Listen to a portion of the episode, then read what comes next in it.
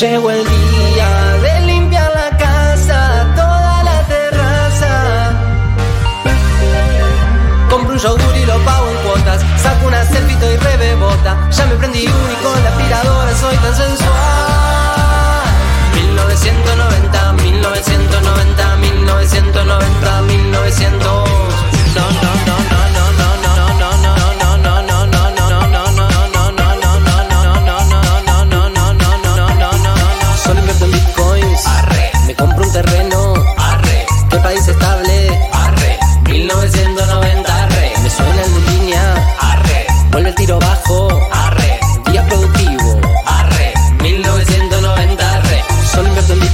Arrayanes.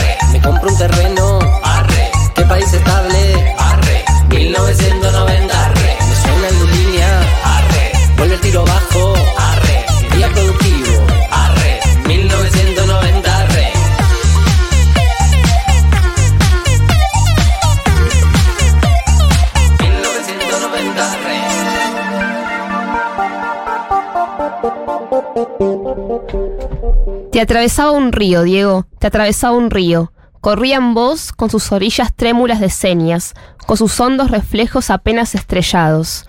Corría el río en vos con sus ramajes. Fuiste hoy un río en el anochecer y suspiraron en vos los árboles y el sendero y las hierbas se apagaron en vos. Te atravesaba un río, Diego, te atravesaba un río, un río imposible, un riachuelo cristalino lleno de peces. Y quién sabe si te hubiera cantado Juan L. Ortiz, Diego, tal vez el fútbol le chupaba un huevo, y ni hablar de los que emiten juicios y recitan estadísticas con cara de haberle visto la cara a Dios y tener la generosidad de comentárnoslo. Tal vez el fútbol le chupaba un huevo, Diego, como a mí un ovario, los dos, pero ¿a quién no le gustan los artistas? Te recuerdo, te recordamos desde siempre, desde esos jueguitos peloteros que hacías cuando eras un nene apenas más alto que un banquito, pero ya tenías el estrellerío del artista grande estellándote en los pies, en los rulos y en los dientes y en la lengua y en los ojitos con hambre de todo, ese mundo que te estaba negado de movida y que tuviste que abrir las patadas, Diego. Y qué patadas, te recordamos desde siempre, desde la pelota esa que mantenías en el aire con la alegría de saber que era comida para tu familia, con la pasión de un nene con destino, con la naturalidad de un capullo que se abre en flor, con la belleza de una bandada que llega cantando a sus árboles después de una larga migración. Te recordamos bailando en la cancha, pintando cuadros corredores en el rectángulo verde, cuadros infinitos y efímeros, aéreos, Diego, porque jugabas con la gracia de los pájaros, de los yaguaretés, de los cachorros de todas las especies tocadas por la gracia de la tierra y el aire, del fuego y el agua.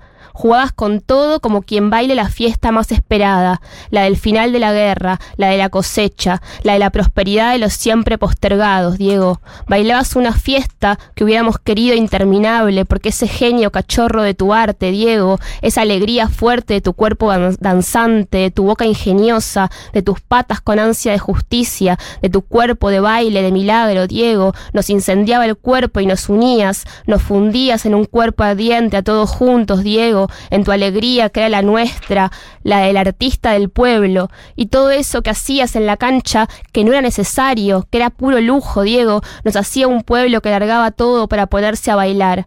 Eras un lujo, Diego, y un zarpe, un pliegue de la vida dura que albergaba la fiesta y se aferraba ahí. Porque cuánto cuesta vivir, Diego, y cuánto morir, y cuánto tocar el cielo con las manos, y se te llene todo de caranchos. Te atravesaba un río, Diego, te atravesaba un río, el de los artistas grandes, el de los que no se ahorran nada, el de los que se brindan hasta romperse, Diego, el de los que pueden crear una fiesta del pueblo porque son del pueblo, Diego, y por eso la fiesta, y por eso brindarse hasta el final, y por eso el delirio, Diego. A los pueblos no nos gusta la austeridad.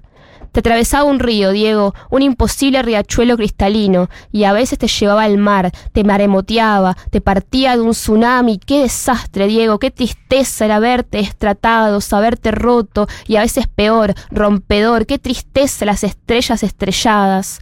Te lloramos, Diego, estamos llorando porque queremos ser ese pueblo mojado y feliz de bailar con vos otra vez. Qué tristeza, Diego, ¿por qué no se mueren los caranchos, los caretas, los que mandan el hambre y los incendios, Diego? ¿Por qué se nos mueren los artistas? Y los más grandes, los artistas del pueblo, Diego, los atravesados por un río, Diego, el río siempre vivo aunque traten de matarlo, el de la fiesta lujosa del pueblo, Diego. Chau, barlete cósmico, cebollita que venció la gravedad. Galia, Martín y Becha. 1990. Cerramos el mercado de pases.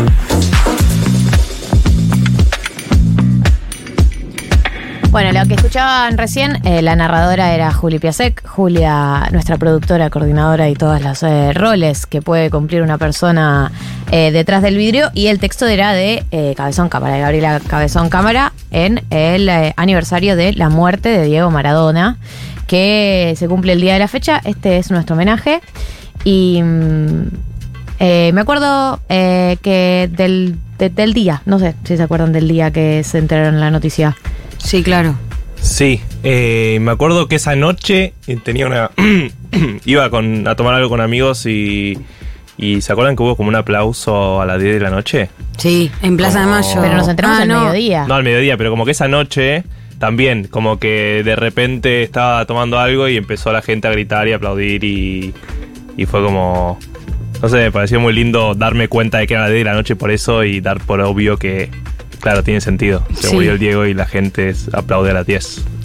Eh, bueno, eh, todo en una fecha efeméride, momento del año muy intenso, ¿no? Nos toca el homenaje el día de hoy a una semana de las elecciones. Una semana pasó, chicos. Una semana. Menos. Yo lo siento como Seis días. tres años. Seis ¿eh? días pasaron de las Es que elecciones. pasaron un montón de cosas. Han pasado. O no pasaron en realidad. No pasó nada en realidad. No pasó nada, pero a la vez estuvo por pasar de todo. Nivel Lionel Scaloni, ¿a vos te parece? No me parece. ¿A vos te parece? No me parece. En este contexto. No lo puedo creer, boludo. Nos están. Esto es parte de una guerra cognitiva, claramente. Nos quieren derrotados Sí. antes de que comience. Es como China con TikTok. Exactamente. Sí. Sí, sí, sí. exactamente. Nos quieren pensando en otra cosa. Y nos estuvieron preparando para esto también. Estábamos ahí, dale, dale, que pase. Quiero comentarlo todo en Twitter. Dios. Eh, no puedo más, Galia, no puedo más. Yo tampoco, hermana. Eh, Lo arruinaron todo, gracias a Dios. ahora, en minutos seguro voy a necesitar de nuevo el celu de la radio porque ya veo que se me deslogueó. Porque los quiero leer a ustedes, quiero saber en qué andan. Han pasado seis días y como decías vos, Beche, como hablábamos recién, eh, pasaron, no pasaron. O sea, por una, Milei todavía no es el presidente, digamos, no asumió, pero digamos, en términos prácticos, No, hay uno una- ya está viviendo la presidencia de Javier ¿Cómo se llama la oficina, oficina del, del presidente, presidente electo? electo. Sí, ese Ay, comunicado Dios. yanquis. Estéticamente esto va a ser muy raro, chicos. Quiero Muy que se cipayo va a preparen. ser, sí, sí, sí, sí. Eh, Vamos a- andar en la calle de traje mi- todos iguales. Mi vara estaba bajísima. Cuando vi el logo, un poco dije, es una copia. Pero menos mal que no se pusieron a inventar cosas nuevas. Mirá lo que No, digo. no. ¿Sabes lo que podría haber sido? Eh, es loco porque ya estamos viviendo como la intensidad de un gobierno de Javier Milei antes de que suceda. Digo, ejemplos. Eh, salió a decir al día uno, eh, vamos a privatizar IPF, cerrar los medios públicos, etcétera. Y nosotros ya lo estamos viviendo como si ya hubiese sucedido. Me, me explico, hay algo de, Sí. en términos simbólicos prácticos, ya estar eh, si- sintiendo que estamos viviendo el gobierno de Javier Milei. Pero bueno, todavía ¿Diría nada de eso que pasó. es Y de hecho- momento Sí. de estrellarse las cabezas unos contra otros y sacarse los sesos? No, y Yo de hecho, y de hecho, eh, no solo no pasó, sino que muchas de esas cosas que dijo tampoco sabemos si las va a poder ejecutar. Digo, no sé, IPF, el Congreso, eh, la dolarización parece que se pospuso. Pero igual nosotros, como somos así intensos, por las dudas ya, ya lo estamos ya lo estamos sufriendo. No, no, yo ya me imagino que debe haber gente tatuándose IPF, eh, como te lloramos. No, paren un poco, paren un Sí. poco, porque primero estamos muy rotos, chicos. Hola, ¿qué tal? Hoy lloré por primera vez en todos estos días. Hoy fue, hoy fue la primera vez que lloré, así, desconsolada. Boludo, hay que, primero hay que cuidarse un montón, hay que cuidarse, estar con nosotros, como acompañarnos. Después vemos qué va a pasar, pero eh, siento que estamos yendo a una guerra con escarbadientes y la verdad es que mm, vamos a morir si, si eh, nos adelantamos tanto. No, y, y- y dar las batallas al momento en que la batalla, digamos, esté sucediendo, digamos, esté, realmente sucediendo. Porque eh, siento que entramos en la batalla de los anuncios, digamos, la resistencia simbólica al anuncio simbólico de lo que potencialmente va a va a Es pasar. destrucción, es destrucción simbólica nuestra. Y ¿no? es agotador, es Sí. agotador. Te deja sin energía y vas a necesitar energía en los tiempos que se vienen. Eh, Sí, aparte de eso, luchás contra un condicional. Eh, y luchás contra eso, como de molino de viento, todavía nada de eso está pasando, ni, ni sabemos cuánto de todo esto se va a ejecutar. Eh, sí sabemos algunas cosas que son todas muy eh, blandas, porque todas las noticias de esta semana fueron como, Pregúntale a Píparo. eh, claro, a saber, digamos, a, a definir, a confirmar. Sí, sí, píparo pobre, me siento Ay, muy no. identificada con su comportamiento. ¿Por qué? Porque ella Porque ya se tenía. adelantó igual. Vos harías Exacto, lo mismo. amor. Ella ya tenía la cajita de madera con el portarretrato de la familia, las lapiceras, el cuaderno, ya estaba Puso yendo, tocando Me la puerta. imagino a Roberta mandándole como Negri, venite a la reunión igual, no pasa nada. Claro, yo me siento muy identificada con ese comportamiento de ansiosa. Eh, con razón, porque igual, a ver, a favor de ella, eh, la, la anunciaron, digamos, no un anuncio formal, porque Milei no es presidente todavía, entonces no es que hubo un comunicado, un boletín oficial, pero dentro de la institucionalidad que puede tener Milei a esta altura, fue bastante institucional y eh, bueno, después al final no tanto. No, hay algo de la transición que claramente tiene que ocurrir, ¿no? O sea, eh, Victoria Villarroel también se juntó con Cristina Fernández de Kirchner en el Senado. Está ocurriendo, Nos está perdimos una gran ocurriendo. foto, ¿eh? Ay, y bueno, está- no Mucha nos la iba a ¿no? dar. Yo la banco.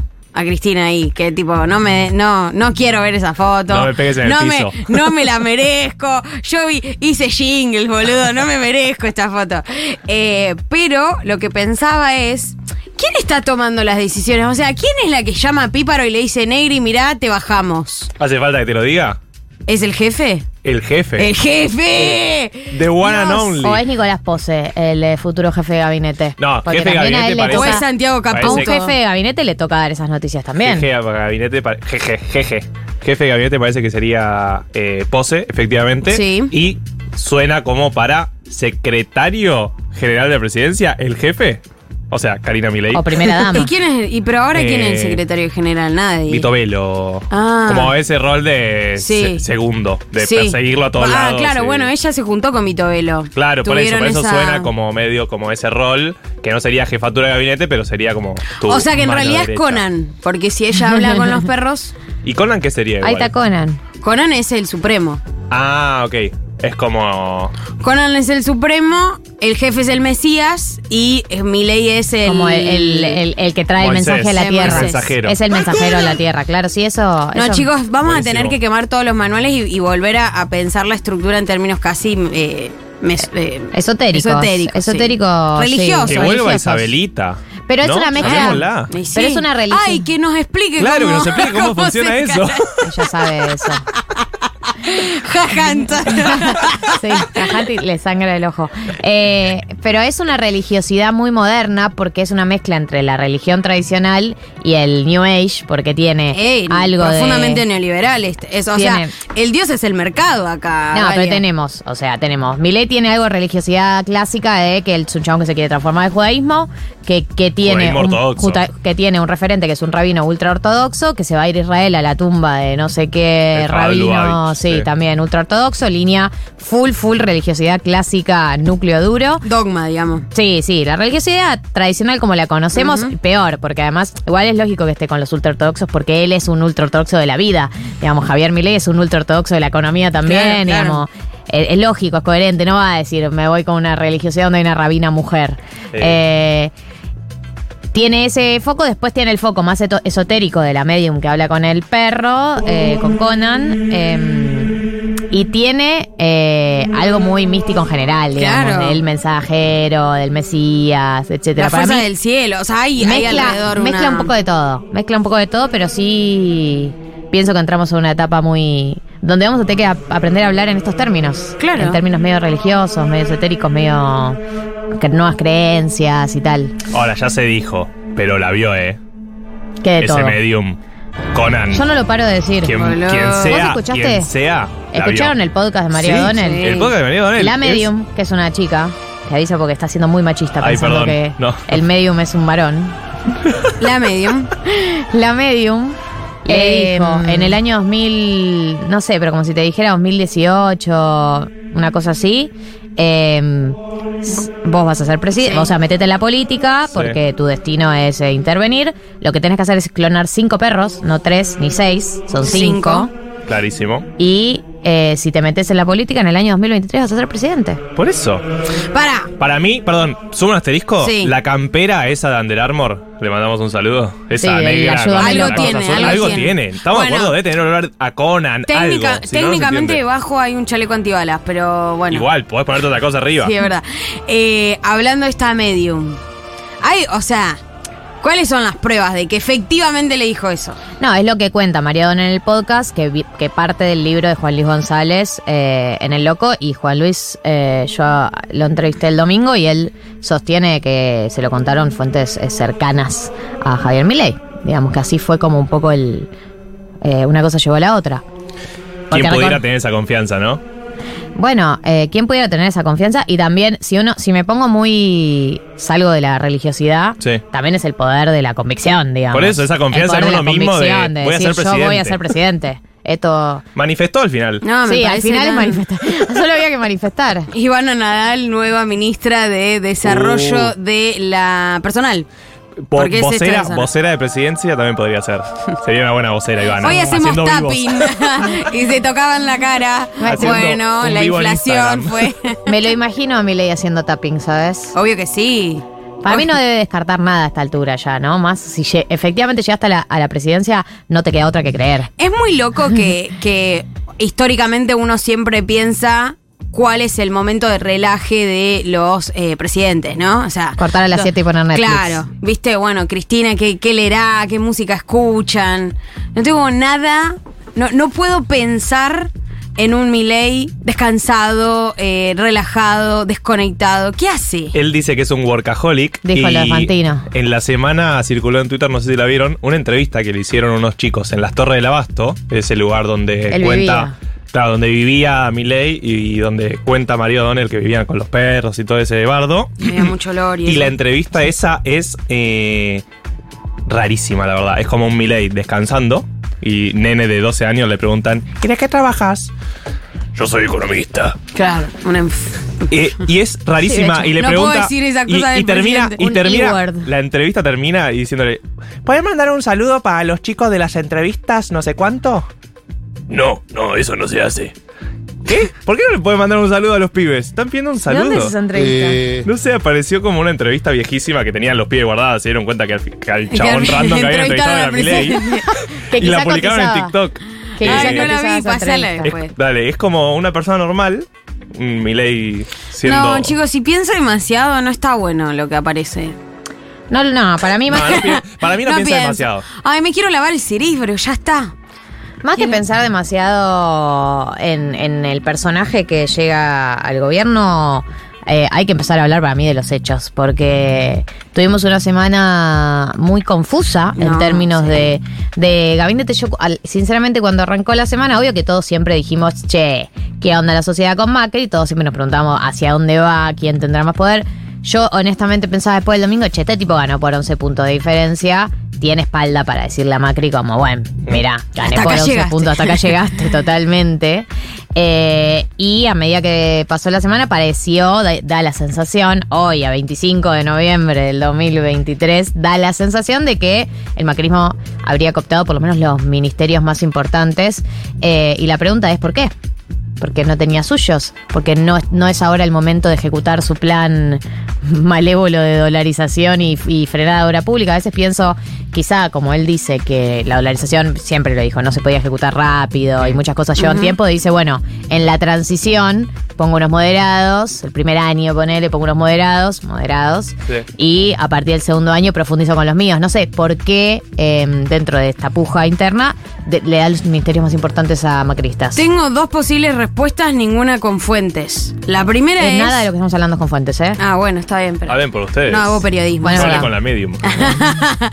La primera es, eh, se, ha- se habló mucho de la posibilidad de meter eh, en economía principalmente alguna cara, algún nombre que sea un fusil, digamos, ¿no? Que, que se coma el costo político de hacer eh, el ajuste y de pagar, bueno, la- las consecuencias políticas de lo que podía llegar a ser el programa de, de mi ley. Ahora, la, la sorpresa es eh, Caputo, ¿no? En todo esto, porque es exactamente la, persona que eh, Javier Milei durante la campaña y ya hace muchos años viene marcando como el responsable del descalabro del programa económico de, de Macri. Si hay un punto en el que Javier Milei criticaba a Macri es en lo que hizo con la fuga de capitales y con la bicicleta financiera que encaró Caputo con el arreglo y el acuerdo del Fondo Monetario. Eh, vos, es- eh, vos, Marto, lo, lo- el otro día lo hablamos, que él lo, tenías claro un poco. Caputo está en Ministerio de Finanzas primero, Sí. primero secretario de Finanzas, después Ministerio y después pasa al Banco Central, que no está mucho, está unos no está meses. mucho tiempo porque se pelea con el fondo. Claro. Él quería intervenir. Eh, Caputo, recordemos, es un hombre de los mercados, ¿no? Viene de mesa de finanzas y demás. Entonces. Timbero él- le dicen. Básicamente. Entonces él, desde el otro lado, decía: Vos no podés decir, darle tanta libertad al mercado porque te corren. En una corrida cambiaria. Te corren. Te corren, básicamente. Te cogen. Eh, entonces él, la discusión que tenía con el Fondo Monetario era básicamente: intervengamos. O sea, usemos los dólares que vos me diste para venderlos en el mercado, para sostener este valor del Claro. dólar, porque si no, se va, va a seguir subiendo al infinito. Y esa es la crítica que le hace Javier Milei. Por eso, tipo, la locura de que ahora lo habiliten como ministro, ¿entendés? O sea, no tiene nada que ver con el programa eh, político-económico que Javier Milei eh, militó esta campaña. Sí, hubo muchos Javieres Mileis. Bueno, Ese también es el sí, tema. está bien, es verdad. Eh, No no puede, no justificar. Porque Milei en un momento también decía que el ajuste solo lo iba a, a- a hacer en- sobre la casta. Y después decía un ajuste de 15, pu- de 15 puntos del PBI. Esas dos cosas no son, o sea, no son viables. No. Eh, otra tiempo. cosa que, mm, que leí esta semana es que durante la gestión, creo que este es uno de los puntos claves, vos no lo explicaste hace un par de semanas, pero es uno de los, para mí también uno de los puntos claves de por qué es Toto Caputo la persona del Ministerio de Economía, es que él durante su gestión en finanzas redujo en 30% las eh, LEVAC, LELIC, y eh, que también eh, planteaban de eh, que es una de las prioridades de mi ley, eso lo dijo varias veces abiertamente, que es que él quiere terminar con el circuito LELIX y que también Caputo le, en teoría le acercó todo un proyecto económico para reducir el sistema de deuda LELIC. Así que creo que ese es un punto también bastante clave. Sí, después. Yo me olvidé tu explicación. Ayer lo intenté explicar en. Blender, boludo, y dije lo siguiente, a ver si me acuerdo bien sobre qué son las LELIC. Un sistema Muy interesante. eh, un sistema de toma de deuda al Banco Central. No. Sí, sí, sí. Bueno, sí. Ya me decís que ok, no. perdón, perdón. eh, de toma de deuda del Banco Central eh, con otros bancos Sí. Sí. eh, que se renueva todo el tiempo constantemente y que si, y que si en un momento se frena explota todo porque básicamente Lo entendió estás bastante hablando bien. Cero sobre pulga, deuda. Negri. Es como que saltaste un poco la conclusión ahí. Me, me faltó el desarrollo. Claro. O sea, ¿Quieres saber lo que son las LELIX? ahí Sí, va. quiero. ¿Quieren saber? Sí. Bueno, son pesos que el Banco Central, como bien vos decís, los ubica mediante deuda en bancos. O sea, bancos no centrales. Los bancos O sea, le privados presta, el Banco y Central le nacionales. presta Ah, yo lo pesos. entendí al revés. Pensé que la gente le prestaba pesos al Banco Central. No. Eh, El Banco Central le, pre- le presta pesos al resto, que mal lo explica, hermano. El Banco Central le da. Razón, eh, no soy periodista. El Banco. A ver si yo entendí. A ver, de- a ver, Becha. A ver, a ver, a ver, mi Becha, ¿qué turno. te acordás de la El semana? Banco Central emite un bono de Sí. deuda, es un papel que Sí. le da a los bancos Claro. para decirles, che, si vos me das plata, o sea, no, yo le doy, Claro. el Banco Central le da, le da, por eso emite, o sea, por eso la maquinita. No, al revés, al revés. ¿Qué? A ver. Posicionemos, hagamos, vamos de cero.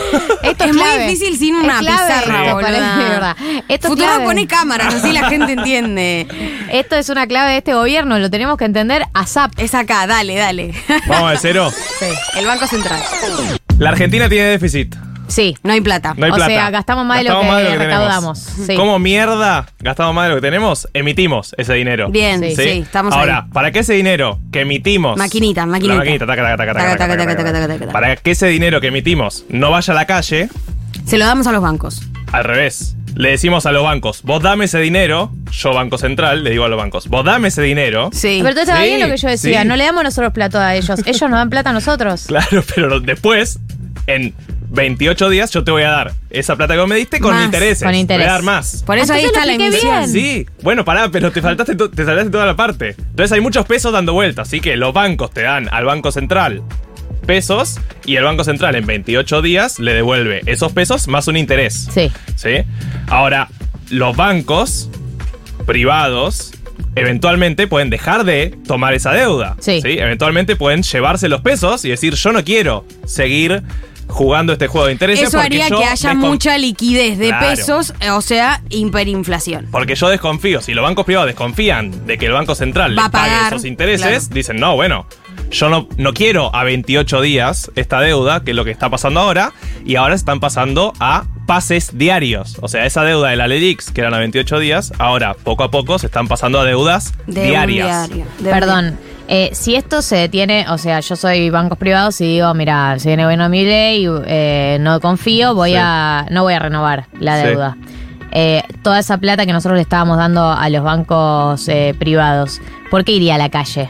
Bueno, porque los bancos privados, esa plata en algún lugar la tienen que poner. Te imaginarás que no se van a quedar con los pesos. en mo- Crédito. En, modo, tengo pesos Pero y no los sé qué bancos hacer. privados, ¿y ¿dónde, o sea, dónde, dónde, perdón, pregunta muy ignorante, pero como dónde la No, bueno, los bancos privados se supone que esos intereses que pagan en parte son eso de los plazos fijos que habíamos hablado, ¿se acuerdan? Esa rueda, o sea, si yo voy a un plazo fijo. O sea, el banco, el banco privado no es que tiene plata propia, es la plata tuya que vos tenés en tu Exacto, caja. y ahora está sosteniendo sobre, eh, ya me pongo, soy la primera libertaria, toda esta falsa idea de tipo, bueno, se arma todo este sistema, la bicicleta, Sí. que es como una, es una, es como cómo funciona la bolsa, que está todo. Basado en una gran mentira básicamente Exacto. de especulación. No, es Sí, de confianza o de confianza. Pero es algo que siempre sucede. Si lo pones así, queda como una locura.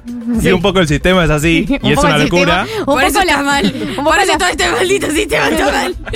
Pero sucede en muchas economías que existe ese tipo de deuda y que los bancos tienen mucho dinero y lo ponen, por ejemplo, en deuda del Banco Central. Vamos a hablar después un poco de. Porque tengo muchas preguntas sobre Caputo y su gestión macrista. Sí, Sí. vamos a hablar un poco de el plan Caputo. Me encanta. Bien. Me encanta. Yo me adelanté, perdón. No, está bien. Nada, por ahora Caputo es ministro, potencial ministro de Economía. Al día de hoy es el potencial ministro de Economía. Es lo más realmente, confirmado que podría estar. Claro, Así. realmente esto es lo, lo más sí, confirmado igual que ellos están diciendo que no. O sea, es como este. Yo no entiendo. Hay no que sé ver qué pasa. seguir. No. A la oficina, a la oficina del presidente electo. Yo me baso en esos La documentos. cuenta de Twitter esa. esa es mi, mi fuente Twitter. Eh, sí, sabemos eso. Eh, Nicolás Pose, potencial jefe de gabinete. A Emilio Campo, que era el que iba a estar en el Banco Central, afuera. Afuera.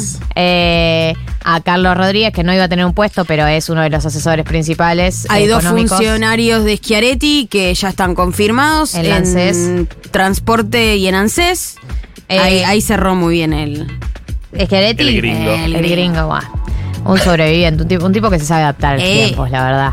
Como buen peronista. Sabemos, eh, bueno, en teoría también em, en eh, obra pública también eh, estaba cerrado el, el puesto que es... eh, ahora te lo voy a leer bien porque yo estoy hablando sin saber.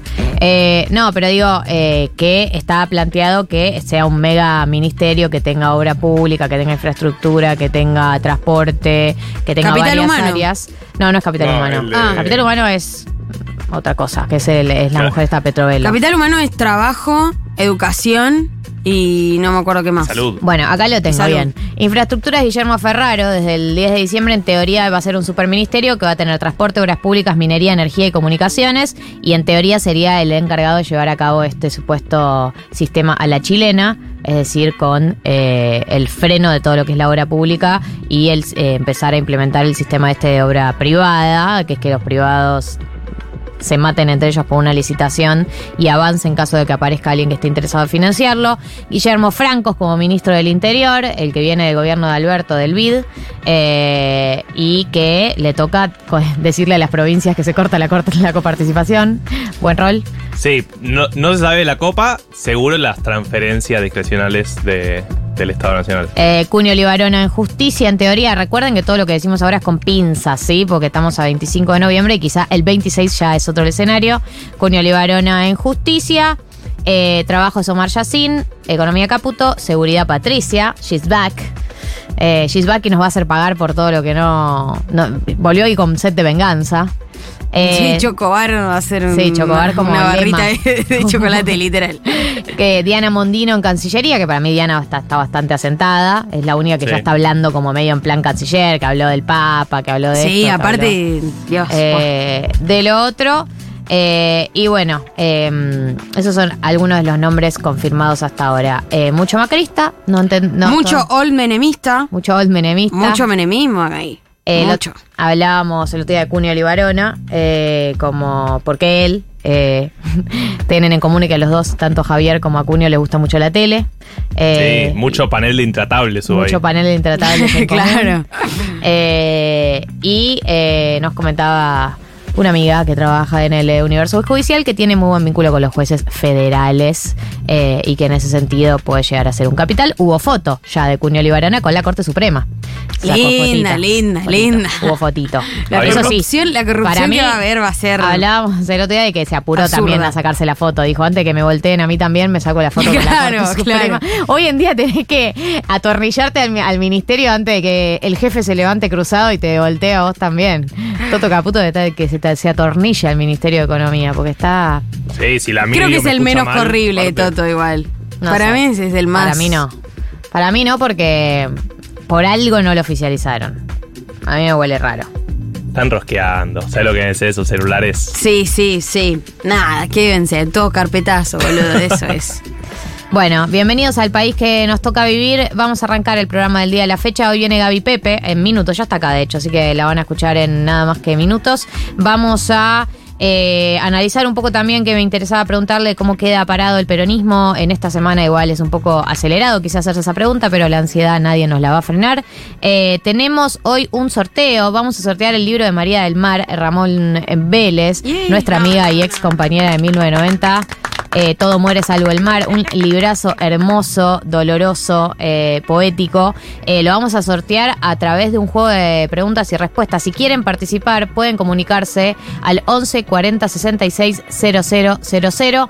Ahí me escriben diciendo quiero participar y participan. Va a ser un juego de preguntas y respuestas sobre los 90. ¿Sí? Casualidad elegimos esa década, porque este programa se llama por esa década, no tiene nada que ver con nada. Pero si quieren participar, se comunican. Y después Marto va a profundizar en eh, cuáles son los desafíos de gobierno Yes. económico de Javier Milei. Milleinomics. Milleinomics, me encanta. Eh, así que arrancamos, si les parece, con Beck, que toca en el Primavera Sound este fin de semana. Esto es eh, Nausea, o nau- Náuseas.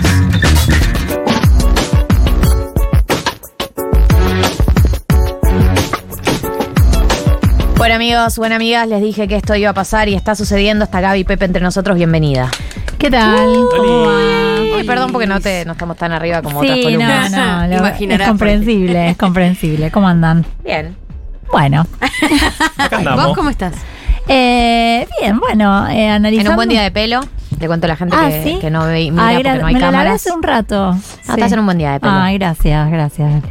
Este, es muy importante para mí el tema Por del supuesto, pelo. lo sé, como para todas las personas. Sí. Eh, bueno, eh, viendo un poco cómo se va reconfigurando el, el sistema político, ¿no? Porque básicamente esta elección, creo yo, que de la elec- las elecciones de los últimos años es la que más le puso una bomba al sistema político y ahora veremos cómo se van rearmando este, las cosas, quién, quién con quién, a dónde, en qué lugar, qué queda en pie. Y el otro día yo hablaba con un funcionario de- del gobierno, ¿no? Muy importante. Del gobierno actual. Del, que Del no se gobierno actual. Del que se va unos días. Sí, muy importante. Y, y bueno, me decían, ya, ya no había más de dónde sacar votos, ¿no? O sea, ya eh, habían agotado Fueron todos. rascados todos los que se podían rascar. Todos, todos, todos. eh, eh, conversábamos ¿no? sobre esta cuestión de que evidentemente si el peronismo no gana en primera vuelta, el balotaje es eh, imposible. porque eh, hay una cuota de antiperonismo importante que Javier Milei supo explotar muy bien, sobre todo a partir de su acuerdo con Mauricio Macri, que ahora vamos a poner entre un millón de Comillas. comillas, porque no sabemos bien en qué va a terminar eso. Em, pero bueno, eh, digo, me parece que a partir de ahora empieza la pregunta de, bueno, ¿qué pasa con el peronismo? Si eh, tendrá oportunidad de reorganizarse, a partir de quién, a partir de qué, de qué figuras, y, em, y, y también qué pasa con el resto de la oposición, de Junta por el Cambio. Porque la verdad que lo que no está claro de estos primeros días, yo lo estaba escuchando recién eh, estas eh, consideraciones que hacían sobre Caputo, sobre cómo se va armando el gabinete, eso no está claro realmente No. si el gobierno de Javier Milei va a ser un gobierno aliado con Mauricio Macri y el PRO o si va a ser un gobierno aliado con una parte del peronismo, que es un poco lo que se empieza a ver. ¿Con qué parte del peronismo? Con el peronismo no kirchnerista, digamos, ¿no? Ya Está- llora Córdoba ahí. Claro, bueno, Schiaretti ya lo ya eh, Claro, se empieza a ver. firmó, firmó muy rápido Schiaretti ahí. rapidísimo. Bueno, de hecho, no sorprende porque realmente la, la campaña eh, eh, para hacia el balotaje se la pasó hablando, este, criticando a Massa, eh, Schiaretti, ¿no? Y Es una lo- caja importante que es la de ANSES. Se queda. se queda con algo muy importante, Muy que es ANSES, ahí donde pone a su ministro de Economía, Osvaldo Giordano. Eh, me- está viendo qué pasa con la con la Cámara de Diputados, con la mm, presidencia de la Cámara de Diputados. Ahí hay un tema un poco de- delicado, pienso yo, ¿no? Porque eh, la presiden- el presidente de la Cámara de Diputados queda en, la línea de sucesión presidencial. Entonces, la realidad es que lo que viene sucediendo en los últimos años, es decir, sobre todo post-2001, es que eh, lo lo que se hace es que el presidente de la Cámara de Diputados sea un hombre del oficialismo Claro. y no otra persona, por más que el oficialismo no tenga el número, porque de hecho en 2015, cuando gana Mauricio Macri, eh, ellos, el, eh, Juntos por el Cambio, no tenía, eh, cambiemos en ese momento, no tenía el número para poner claro. presidente de la Cámara de Diputados. Y sin embargo, termina siendo Emilio Monzó, porque lo que se acuerda es, bueno, que esté en la línea de sucesión alguien de la coalición de gobierno y no eh, alguien de la oposición. Eso en términos como de todas las fuerzas partidarias lo Sí, definen. porque, eh, claro, lo elige la Cámara de Diputados, ¿no? El Pero presidente de la Cámara. Pero el tema es que, si ustedes recuerdan lo que pasó en el año 2001, el presidente de la Cámara de Diputados terminó siendo, era eh, Camaño, ¿no? Entonces terminó en la línea de sucesión presidencial un hombre del, del peronismo. Claro. Eh, entonces no sería la, verdad que lo, lo ideal en este contexto. ¿Las opciones son Ritondo Randazo? Ritondo Randazo, pero después está también Sago, que es un hombre de la libertad avanza, que es justamente quien podría ser o quien se está hablando de, bueno, si, si lo ideal es que quede alguien del oficialismo, tal vez es- sería mejor que eh, quede este... ¿Cómo se llama? Sago. Sago, no, no recuerdo en ese momento. ¿Sago? Sí, S-A-G-O. con Z. Mira, no lo tengo ni junado. Ah, con C. No, va a tener que recordar un par de caritas. Eh, claro, exactamente, exactamente. Y conocer algunas también, porque hablabas, eh, ¿no? O sea, hay parte de exfuncionarios del menemismo que, que reaparecieron, abrieron las tumbas, dijeron, es nuestro momento y... Oscar Sago se llama, es este diputado nacional electo por la Ciudad de Buenos Aires por la eh, Libertad Avanza.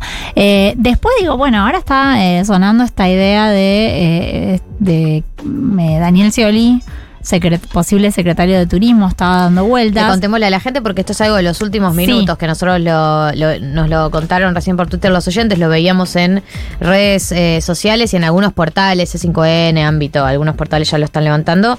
Eh, Daniel Scioli, Daniel Scioli, Scioli, funcionario del gobierno de Javier Milei.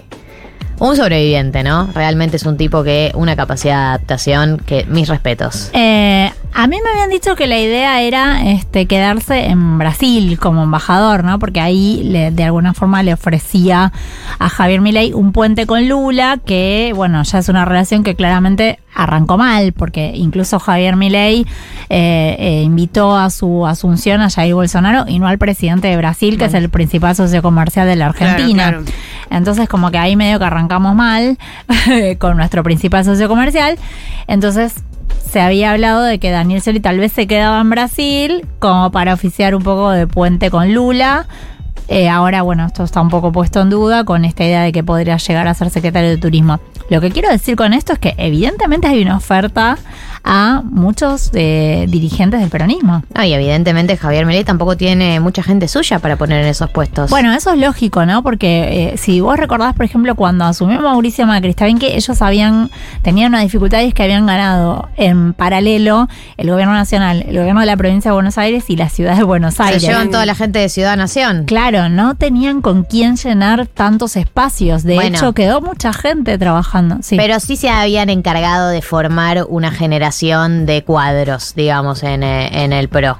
Hubo, hubo una, hubo una decisión. Sí, y además de formar tenían el en los-. En los think tanks, sí, está bien. en- es verdad, el radicalismo también, que igual, bueno, ocuparon No, roles menores. Menores, sí. Pero sí hubo un compromiso con la formación de cuadros. Sí, pero tenían, digo, tenían el radicalismo, que es un partido muy grande, que vos decís, bueno, fueron lugares menores, pero ocuparon ministerios enteros, como fue el Ministerio de Defensa, por ejemplo, recuerdo, ¿no? Eh, entonces, es difícil llenar un gobierno. Eh, y acá aparece lo que creo que es que Ja- Javier Milei, eh, una beta por ahí que nosotros no conocíamos hasta el, mo- hasta el momento, que es una beta mucho más pragmática. Totalmente, ¿No? me sorprendió. Eh, pero bueno, también una pregunta que me hago, más allá de todos los. Más allá de todos los ministerios que entregue a peronistas, no peronistas, que le da Scioli turismo, o que le dé, o que le dé trabajo a un macrista, etcétera, la papa es la economía. La- Totalmente. La, la pregunta sobre el rumbo del gobierno y la pregunta sobre la cuán marcado por la entidad de Javier Milei va a estar el gobierno es la economía. Y eso es lo que no queda claro, porque eh, más allá de que Caputo siga en pie o no siga en pie, el, que ya el nombre se esté barajando con la intensidad con la que se está barajando, está hablando de un cambio de rumbo de, del proyecto económico. No, bueno, eh, primero hay que ver, a mí lo que me cuentan es que eh, Luis Caputo llega, no llega vía Mauricio Macri, Claro. llega vía Nicolás Pose. Eh, lo, que hay, lo que hay que pensar, digo, es, Javier Milei viene de Corporación América, de donde también salen Nicolás Pose, que va a ser su jefe de gabinete, donde también estuvo Guillermo Francos, que va a ser su ministro del Interior. Eh, digo, de hecho, así se inicia la transición, ¿no? Con un diálogo entre Guillermo Francos y Eduardo Valdés, diputado nacional, amigo de Cristina, amigo de Alberto Fernández, eh, de- que se conocen de Corporación América. En Corporación América también estuvo Rafael Bielsa, estuvo Qué Vilma semillero, Ibarra, ¿eh? que Qué es semillero, semillero. Eh, bueno, y de ahí, de hecho, el presidente Alberto Fernández lo conocía a Milei. Habría que hacer un, un libro, ¿no? De esa época. América. ¿Hay? Eh, no, habría que hacer. Bueno, o sea, lo conocí de esa época. qué Lo que- grande Eur- Eurnequian, líder de la Argentina ahora. O sea, Lo que quiero este, es mi, este es mío, dice. Este es mi imperio. mío. Sí, Este es mío. está claro que sí. Digo, lo, que, lo que quiero decir es que eh, Nicolás Pose es el que te- lleva el nombre de eh, Caputo a la mesa. de Toto Caputo. Y a mí lo que me dicen es que las dos personas que están concentrando absolutamente todas las decisiones son Karina Milei y Nicolás Pose. Eh, con, el presi- con el presidente electo, obviamente, ¿no? Eh, pero bueno, que, que entre ellos tres están las definiciones. Eh, y que es no verdad que Macri se, se, se enojó porque Patricia dijo que sí y no le consultó. Al parecer no, no fue consultado con Mauricio Macri. Estaba durmiendo la el siesta. tema tampoco. Entonces digo, hay que prestar atención porque tal vez no es tan eh, Títere como pensamos. como lo estamos Yo no- pensando. Yo nunca pensé que fuera títere igual, o sea, nunca se pasó Ah, por yo la cabeza refirmo esa que son todo lo mismo. No lo, yo digo, hay que abrir un signo de pregunta y empezar a ver qué pasa cuando las cosas empiecen a funcionar. Ayer, eh, bueno, una primera señal que fue una reunión entre Guillermo Francos y Axel Kisilov. Ujú. Eh, Guillermo Franco ya había dicho que si él, este, que si Milei ganaba em, la elección, eh, la primera persona a la que iba a llamar, el primer gobernador al que iba a llamar era Axel Kicillof, básicamente porque gobierna la provincia Sí, más importante de la Argentina, em, en términos de volumen, ¿no? de, de población. Eh, así que bueno, esa reunión fue ayer, me dijeron que fue una reunión bastante cordial, institucional. Kisilov le llevó como, bueno, todos los números detallados de la provincia de Buenos Aires. Kisilov y necesidades. Franco nada más había, o había más gente. Eh, no, ellos solos. Estuvieron en, la, en el- las oficinas del Banco Provincia. Eh, digo, hay que empezar a mirar más allá de lo que vemos. eh, Sí, de- más ideológico, más lo pragmático que pueda llegar. Exactamente. Pero de Este, nuevo, volviendo a lo pragmático, digamos, Toto Caputo eh, tiene una trayectoria, tiene una mirada personal de la economía, no es que es un chabón que es un ejecutor nada más. eh, y es, es una no es la línea eh, ultra radicalizada de Javier Milei. No, de hecho, bueno, ahí me parece que hay un conflicto con el tema del Banco Central, ¿no? Porque, digamos, eh, Javier Milei sigue insistiendo en que van a cerrar el Banco Central y Toto Caputo no habla de cerrar el Banco Central. No. Entonces, ahí, a ver, el, el nombre todavía no está definido, ¿no? Claro. También porque eh, ahora, no sé, estamos acostumbrando esto de la oficina de prensa del presidente El, electo. tweet, el Twitter. Eh, y como que ah, todo lo que lo, lo único oficial es lo que sale de ahí ¿no? este así que todavía no está definido efectivamente el ministro de, de economía lo que yo sí creo que hay que tener en cuenta que Javier Milei justamente es el primer presidente mm, eh, que es economista y él tiene una mirada propia muy muy Muy eh, marcada, marcada entonces sobre algunos temas sí es muy marcada, sobre otras me parece que es más negociable. Bueno, incluso Caputo viene de las finanzas, estaría muy relacionado con el tema deuda, pero no es una persona que pareciera ser el perfil ideal para el ajuste que se viene en términos de secretario de Hacienda, por así decirlo, ¿no? Como esa persona que esté con el presupuesto Hmm. viendo dónde ajustar, sino más enfocado en tema deuda, lo que se viene hablando de desarmar la LELIX, y tal vez ese rol, por lo que se viene diciendo en las últimas horas, podría ocuparlo directamente Javier Milei. Sí, y. Él bueno, quería ser él el ministro de Economía en un momento, Claro, pero no se No puede. sé si va a porque tener. le toca ser presidente quizás. claro, sí. Bueno, pero Eh. está bien. La historia, o sea, no sé, Néstor. Néstor asumió también la conducción de la política económica. No, no era el ejecutor, pero sí te- tenía un, un pie muy grande en el plato ahí, digamos. Sí, sí, la conducción de la economía era eh, política. O- este. claro, distinto en otros momentos, perdón que hago este parate, pero distinto en otros momentos donde, por ejemplo, eh, quizás Caballo, ¿no? Con dos gobiernos diferentes, sin conducción política del conflicto social, no pudo hacer lo que tenía que hacer. Vamos a tenés un superministro que con contención social puede eh, llevar adelante sus prácticas. Ahora, yo no sé si mi ley es exactamente la persona que va a contener socialmente o a llevar adelante el Bueno, programa. en principio lo que él viene dejando trascender, eh, según tengo entendido en algunas reuniones, es que no va a tocar los planes Claro. sociales. Eh, yo lo, lo digo, esto tal vez eh, va a ser una decepción para muchos de sus votantes, Con la tuya, contribuyente. porque muchos de sus votantes pensaban que era el momento de, de terminar ¿no? con los planes sociales. Eh, bueno, Javier Milei ya dejó de entender, Y obvio, de ¿no? entender que, que no. Claro, no es ningún boludo, perdón que lo diga así, pero. Por supuesto, por supuesto que no. Eh, peronismo. Sí. Peronismo dos puntos. Peronismo desarrolle. Desarrolle. Desarrolle.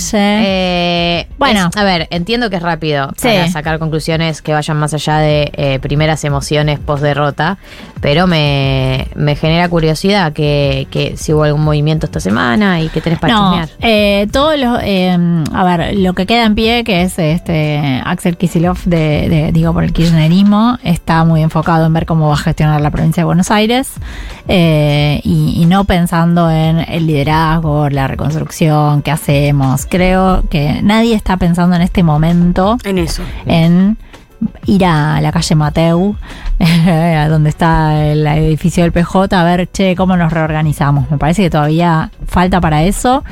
Eh, hay que Nadie ver- tiene la llave, Mateo, me no parece. saben quién se quedó con la llave. Claro. No, porque Alberto es el presidente de PJ. Este, digo, ¿Se, se va a llevar la llave a España? se va a España y se va el, te- el 10 de diciembre. O sea, le entrega la banda Ay, a, Dios mío. a Milei y adiós. En Este, pelotas, en pelotas. Adiós.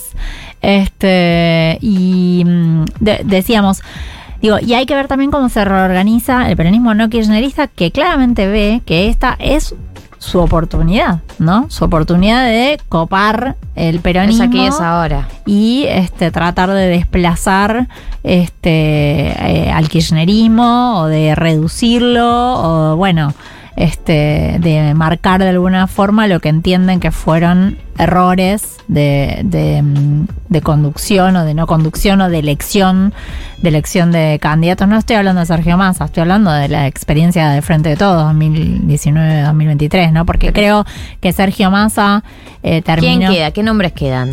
bueno, Sergio Massa, digo, te- uno dice, bueno, no, ti- no tiene territorio, no tiene desde dónde, pero la realidad es que lo que no, hoy en día todos los dirigentes coinciden en que lo que hizo Sergio Massa fue un milagro. Digo, Claro, en nadie- este contexto económico, sacar 44 puntos, eh, bueno, es, fue mu- es muchísimo. Después, si eso sirve o no sirve a futuro en- en- para la reorganización, veremos, porque también va a depender mucho de cómo funciona el gobierno de Javier Milei y a cuánto peronismo vaya cooptando. Claro. ¿no? Este, después, obviamente, está Martín Yayora, es el gobernador de Córdoba, eh, que, que, bueno, también va, a in- va a intentar empezar a organizar un poco ese, ese sector.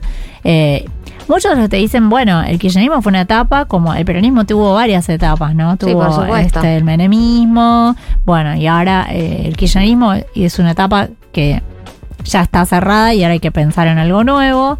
Eh, yo creo que el que queda obviamente más fuerte es Axel Kisilov, pero que la va a tener muy difícil porque tiene que gobernar una provincia que es muy compleja con, eh, con bueno, con un presupuesto que seguramente va a ser muy acotado eh, ayer un poco había un chiste dando vueltas, ¿no? Que decía que si eliminara la coparticipación, Axel Kicillof sería un jeque árabe, más Claro. o menos, porque la realidad es que la provincia de Buenos Aires aporta el 40% de- del PBI y se, y se lleva eh, el 20% de coparticipación, ¿no? Entonces es la, eh, la mitad de lo que... No van a tocar la coparticipación. No, claro. no la van a tocar porque No, es imposible modificar esa ley, Por ley, para sacarla, tienen que tener la aprobación de todas las legislaturas provinciales. Hablando No, es de. claro, mo- es la realmente la ley de coparticipación es un Delirio, yunque, sí. eh, Nadie se quiere meter con la no, ley. de porque es imposible, porque tiene que tener la aprobación del Congreso y además de todas las legislaturas provinciales.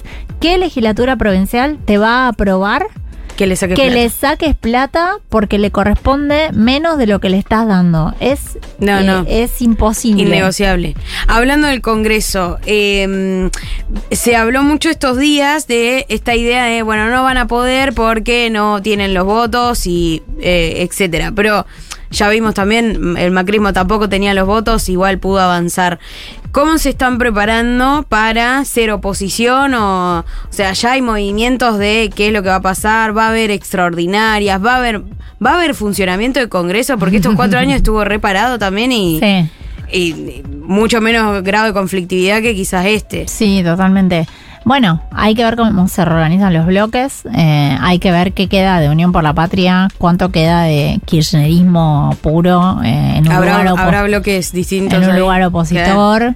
Eh, ahí, ahí hubo, cuando se armaron las listas, digo, Cristina tuvo muchísima injerencia en la lista de Unión por la Patria. De hecho, básicamente, Sergio Massa le entregó el armado Todo, de todas sí. las listas a cambio de, de la candidatura presidencial.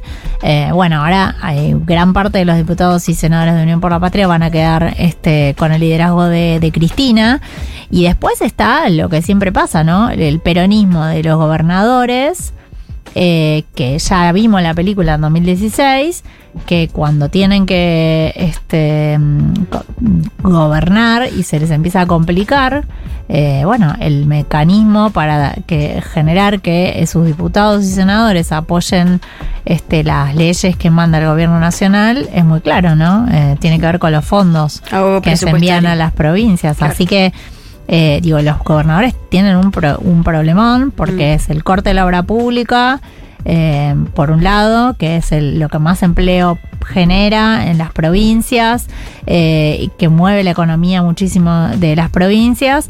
Con, entonces, corte de la obra pública y también qué pasa con los giros más eh, discrecionales, si se quiere, de, la, de parte de la nación a, a las provincias. Y también otro tema, y es que si baja el consumo, si la, si la, mm, Sí, eh, sí, hay una- si la economía. una recesión. Claro, si la economía entra en recesión y baja el consumo, bueno, también bajan los fondos que se coparticipan, ¿no? Claro. Y ahí, Gaby, eh, antes eh, decías que ya no había votos para rascar, decías al principio de, de la columna. ¿Hubo pase de facturas a algunos de estos gobernadores eh, de lugares? Porque se habla del 30% en Córdoba, del 55% en provincia. Mm. Eh, ¿Hubo pase de facturas el domingo o en estos días eh, para algunos gobernadores en particular? ¿O fue tabula rasa? No, bueno, yo escuché un poco, ¿no? En, de esto de los gobernadores. Se llevaron un montón de plata durante estos años del gobierno nacional. Se llevaron un montón de obra pública, se llevaron un montón de fondos, eh, desdoblaron todas las elecciones Mm. provinciales, no trabajaron en las PASO, trabajaron cuando les tocaba lo propio, que eran las elecciones generales, y en el balotage yo, a mí me pasó, digo, la última semana de la campaña, que, o la anteúltima, que estuve en la en el, un día en el búnker, había dirigentes de, mm, de lo que sería la red federal de nuevos dirigentes de- del peronismo, una, una nueva generación. Y esa tarde em, yo hablé con varios, eh, hablé con dirigentes de Salta, de Jujuy, de, de todas las provincias, de Santa Fe, de todo, y todos diciéndome, che, no hay carteles, por ejemplo, no hay carteles de masa en Salta, no hay nada eh, en Salta, no se están moviendo. En, en Salta me decían, no se están moviendo. Eh, después, por otro lado, tenía otra versión que decía que eh, Gustavo Sáenz le había este, dicho a los intendentes, miren que si a Massa les va mal, a ustedes también, porque yo no voy a traer plata. Bueno, eh, tal vez también estamos asistiendo a una al fin de una manera, ¿no? De, de- de hacer eh, política en el sentido de juntar votos, digo, de las que las estructuras evidentemente no tienen el peso que tenían, No. porque o uno pregunta, o no se movieron o no tiene peso la estructura. Bueno, Sí. algo hay, porque en la provincia de Buenos Aires sí se movieron muchísimo Y no alcanzó. y sin embargo no alcanzó. Bueno, eh, a, a mí nunca me cerró la idea de que un gobernador o una estructura pueda modificar el rumbo de unas elecciones, digamos. Uno puede mover un aparato y todo, pero bueno, somos tan, las personas que votan son también individuos con subjetividades personales que no, no son marionetas. Hay 140% de inflación. Sí, Eh, sí. Es así. es Eso no como- se es puede una cosa. Colta. Es una cosa. No hay estructura sí, que lo banque, claro. Exacto. No, y lo mismo pasa un poco también con el rol de Schiaretti, por ejemplo. ¿No? Hasta qué punto Schiaretti eh, jugó a favor de Milei por un- esta eh, intención personal de poner gente en su eventual gobierno. O efectivamente vio que en su focus group, que en Córdoba iba a ganar por el 75% y era su electorado y no podía salir a apoyar al candidato. De que todas formas, te digo una cosa que- y que te cierro con- tal vez con este dato. Córdoba es la provincia en la que más creció Sergio Massa entre las generales y el balotaje, 86%. ¿Aumentó sea, su voto? Pasó del 13% al 26%. Claro. Digo, Algo pasó ahí. eh, creció muchísimo. Evidentemente no había más de dónde. T- 1503 en la República Argentina. Ella es Gaby Pepe, nos ha traído el panorama a seis días de las elecciones. Sí, amigos, seis días. Tranquilidad, que todavía queda mucho por delante. Gracias por venir, Gaby. Gracias a ustedes, un placer como siempre. Vamos con Giorgio Moroder, la disco.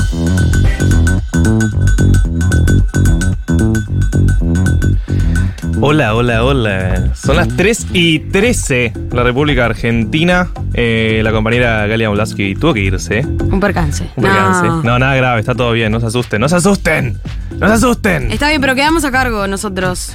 Eh, cuidaremos la patria del programa. Ambas cosas. Ahora está estos- escuchando esto y se quiere matar. Perdón, en estos 47 minutos que nos quedan. Ah, Ah. eh, Bueno, sí, efectivamente, así estamos. Estoy Eh, tomando el peor mate de la historia, Marto. Ay, qué bueno, amiga. Bueno, perdón. Se vienen épocas para disfrutar los pequeños. Secar la hierba al sol y esas Como cosas. por ejemplo tomar un mate rico. Vos te Ah. lo mereces. Bueno, ya, ya. Eh, el próximo bloque podemos preparártelo, si querés. Ok, bien.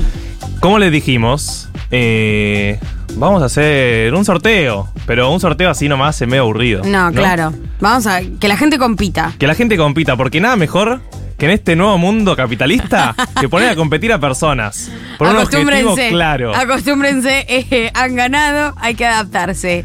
Son las Eh, reglas del juego. El premio va a ser nada más y nada menos que el nuevo libro de la señorita María del Mar Ramón Vélez, que lo presentó esta semana. Todavía no lo leí, ya lo tengo en casa. Es muy bonito, es muy hermoso.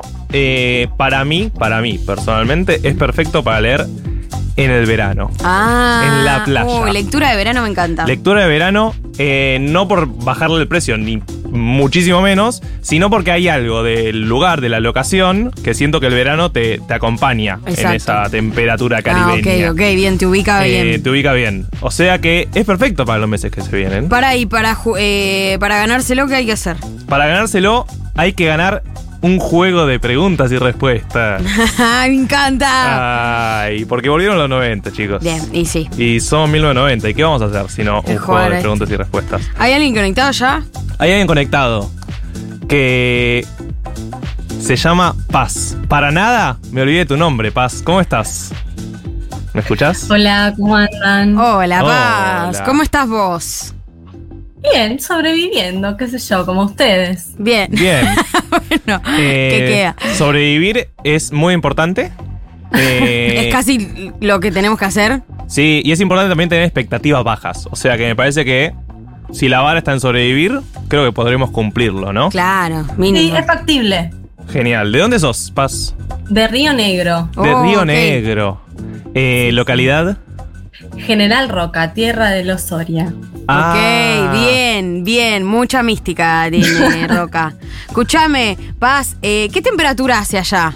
Buena pregunta. 36 graditos. No me jodas. 36. No, Sí, yo no sí, llego. sí. Marto, o Linda sea, la Patagonia, era una estafa. ¿qué carajo? Pero 36, eh, 36 es un montón, ¿no? Estamos de acuerdo. Igual O sea, recién llega, o sea, les quería contar eso porque siento que se van a poner contentos. Estuve eh, ordenando la ropa, o sea, Bien. sacando la ropa de verano, escuchándolas a ustedes, guardando las bufandas. Recién hoy, o sea, raro todo.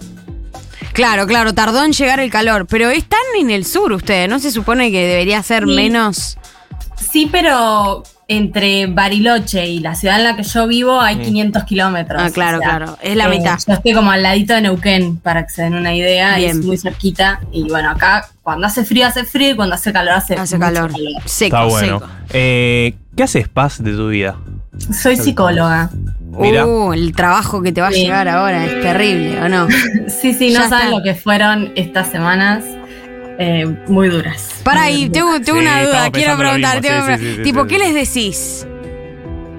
Mm, Mira, yo la verdad no sé si Freud estaría de acuerdo conmigo, pero un poco he, he soltado cierta abstinencia, digamos. O sea, ya con los que me han mostrado su angustia de las paso para acá ante la posibilidad que gane mi ley, les conté que yo estaba igual de angustiada que ellos, tío. Bien, bien. O sea, le- como que no, no fingí demencia con mi postura política, no, Mm. no me fue posible realmente. ¿Y pacientes libertarios?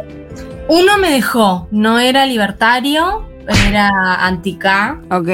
eh, y ante su pregunta de. mm, O sea, me preguntó que cómo votaba yo y yo como que intenté esquivarlo, pero bueno, no se pudo. Le dije, mira, yo a mi ley no lo puedo votar. eh, así como, no, no dije votá masa ni nada por el estilo, pero bueno, no volvió más. Claro, después de claro, claro. Paciente de años, ¿eh? Mira. Pero bueno, no, no pudimos sostenerlo. Ay, bueno, Bueno, bueno. Máquina, se no, vienen nadie años con laburo, en todo caso, Eh, ¿no? sí, sí. Ay, no lo escuché, perdón. Trabajo no te va a faltar los próximos años.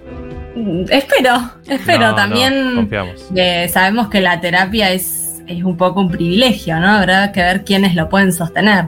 Porque mis pacientes son gente normal, asalariados, ¿viste? No, Claro, no claro. petroleros, justamente. Bueno, esperemos, esperemos que la salud mental siga siendo eh, atendible. Sí. Paz, ojalá. ¿está para jugar? Estoy para jugar. Bueno, te voy a explicar. Vos vas a tener un minuto, 60 segundos exactamente, y en esa cantidad de tiempo tenés que meter la mayor cantidad de respuestas correctas.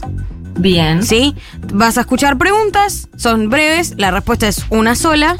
eh, y vamos pasando de acuerdo a tu respuesta. No podés decir paso. Ok. O sea, tirás una fruta así. Claro, de última, no, no se te restará nada. Nos, Ok. re- nos divertiremos contigo. Bien. ¿Estamos? ¿Cómo me, me lo das? 3, 2, 1, así? ¿Tenemos ahí el timer? Dale, ¿estás Dale. lista, Paz? Voy, vamos, vamos. 3, 2, 1. Juego. Ah, ¿Cómo se llama ese jueguito físico no virtual que tenías que alimentar si no se moría? Ay, me muero, yo lo tuve. sí, todos los tuvimos. Eh, ay, no me sale. Rápido. No, de mm, perro. Bien, bien tirado. No, Tamagotchi. Tamagotchi, bien. Dos. ¿Cuánto tiempo tardaría un argentino en llegar a la estratosfera? Un minuto. No, dos horas. Sigo. ¿Quién ganó el Mundial de Fútbol en el año 1994, Paz? ¿Italia? Casi, llegó a la final. Brasil, respuesta correcta. ¿Cómo Está se bien. llamaba el oso de Video Match que hizo su debut en 1997? Yogi, ya sé que está mal, pero siga. Quedan 10 segundos. ¿Cuál fue el nombre del programa infantil de Nickelodeon que contaba con personajes como Tommy, Chucky y Angélica? Eh, los Rugrats. ¡Bien! Primer punto. Tiempo, tiempo para Paz. Una respuesta correcta, Paz. Bárbaro, estoy como el peronismo. No, con fe, con esperanza. Todo puede pasar. Todo puede pasar. Bueno, Paz, ahora tenés que rezar porque la otra concursanta tenga un gobierno horrible y Bien. pueda volver al poder, básicamente. Perfecto. Eh, volveremos y seremos mujeres. Dale, eh, te pedimos que no cortes por las dudas igual. Que te silencies, si puede ser. Dale. Y ya mismo, en este el bello periodo de transición, le pasamos la banda presidencial a la otra concursanta. Hola. ¿Lo escuchás? Rosa, ¿estás ahí? Hola, Hola. ¿cómo están? Hola, Rosa. No sé si mejor o peor que vos. ¿Cómo estás? Yo estoy en el bastión de la resistencia de la provincia de Buenos Aires, en la ciudad de La ¡Dale, Plata, Rosa, vamos! ciudad recuperada, Bien. así que sinceramente hasta el jueves estuve muy mal, pero el jueves fui a la ronda de las madres y ahí levanté un montón. Ay, Same. Eh, y me parece que la clave es esa, compañeros. Juntarse, eh, ¿no? Encontrarnos. Eh, encontrarnos y, y acuerparnos y cuidarnos igual, pero mientras que podamos, eh, juntémonos. Bueno, ay, me encanta. Rosa, Rosa, eh, ¿qué estabas haciendo? Yo me estaba tiñendo el pelo Mira, ¿de qué color? de violeta. Ah, por todo, o Rosa. sea, vos dijiste con todo profundizo. A full. a No full. asumieron Todos todavía. los ajustes, si vamos a hacer ajustes, que sean hasta el último. Ok. La puta madre. Rosa, ¿a qué te dedicabas? ¿Qué haces de tu vida? Eh, soy colega, soy colega de paz, soy psicóloga también. Ah, uh, ¿y vos, y vos cómo, Y venís, trabajo- cómo venís llevando las sesiones? Ay, la verdad que fue bastante difícil esta semana. Hasta el jueves, de hecho, no atendí porque no me sentía en condiciones. Y muchos de mis pacientes también me fueron suspendiendo bastante por lo mismo. Ah, Pero, pero bueno, yo siempre desde, la primer, desde el primer encuentro, la primera entrevista, claro que soy una psicóloga feminista con perspectiva de género y derechos humanos y ahí ya tengo la base para que elijan o no seguir conmigo. Entonces, pacientes libertarios no tengo, pacientes anti-K muy poquitos eh, y que en este momento igual estamos medio en la misma. ¿te cancelan, te cancelan porque eh, se están ajustando económicamente o por la porque no tienen ni ganas de moverse de la cama? No, porque los primeros días de la semana no hubo ganas reales de, Claro. de hacer nada más que llorar, no sé, o estar tristes y ni siquiera la terapia, por lo menos para estas personas, era un espacio eh, que los convocara. Eh, ¿Y vos haces terapia? bueno. Sí. Yo sí hago terapia, Bien. mi psicóloga, obviamente que es lo más del universo y que hace varios meses que estamos hablando del mismo tema también. Siempre me pregunto cómo es la terapia de los, de los psicólogos. O sea, cómo hacen. Eh, Y tener la posibilidad de preguntárselo a vivo. Por eso, Rosa.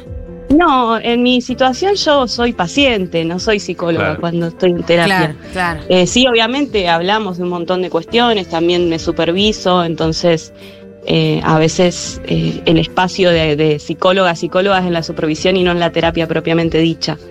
Bien. Eh, ahí trato de dejar un poco de lado la, la profesión. Muchos pacientes, muchas pacientas eh, virtuales. Sí, sí, la, casi la mayoría. Mira. Después Mira. de pandemia volví un solo día a atención presencial.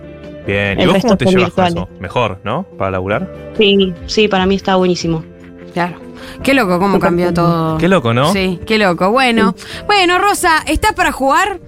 Ay, sí, estoy para ¿Estás jugar. preparada? Tenés por- que vencer a Paz, que hizo un punto. Bueno, O sea que tenés un minuto para contestar bien. No aclaramos que eran todas preguntas relacionadas a los 90. o sí, aclaramos. Se habló, se habló, que Bueno, volvieron los bien. 90, por ende, eh, juego de preguntas y respuestas solo en los 90. Hay que estar a, hay hay que estar a la moda. Eh, Rosa, ¿me das el 3-2-1 cuando quieras, Marto? Dale, ¿estás lista vos, Rosa? Perfecto, lista. Dale, 3, 2, 1, juego. ¿Cuál fue el plan económico implementado por Domingo Cavallo en los 90? La convertibilidad. Bien, correcto. ¿Quién conducía el programa de TV Jugate conmigo? Cris Morena. Correcto. ¿Qué significa el acrónimo ARI, el Partido Político Liberal Argentino fundado por Elisa Carrió?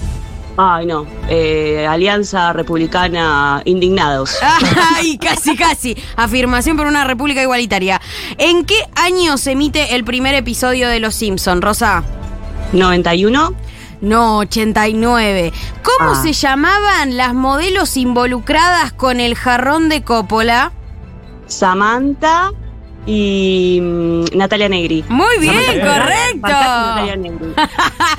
¿Qué actriz era protagonista de la telenovel- telenovela Perla Negra? Andrea del Boca. Quedan 5 segundos. Correcto. Última, ¿cómo era el nombre del presidente de Estados Unidos en 1995? Em, ay, Bueno, eh, no me sale. se ha Tiempo. terminado el tiempo, Juancito. pero has, Era Bill Clinton, pero metió cuatro Sí, correctas. sí, Estoy- has ganado por afano, la verdad. Aplausos. Aplausos para Rosa. Bravo, Rosa.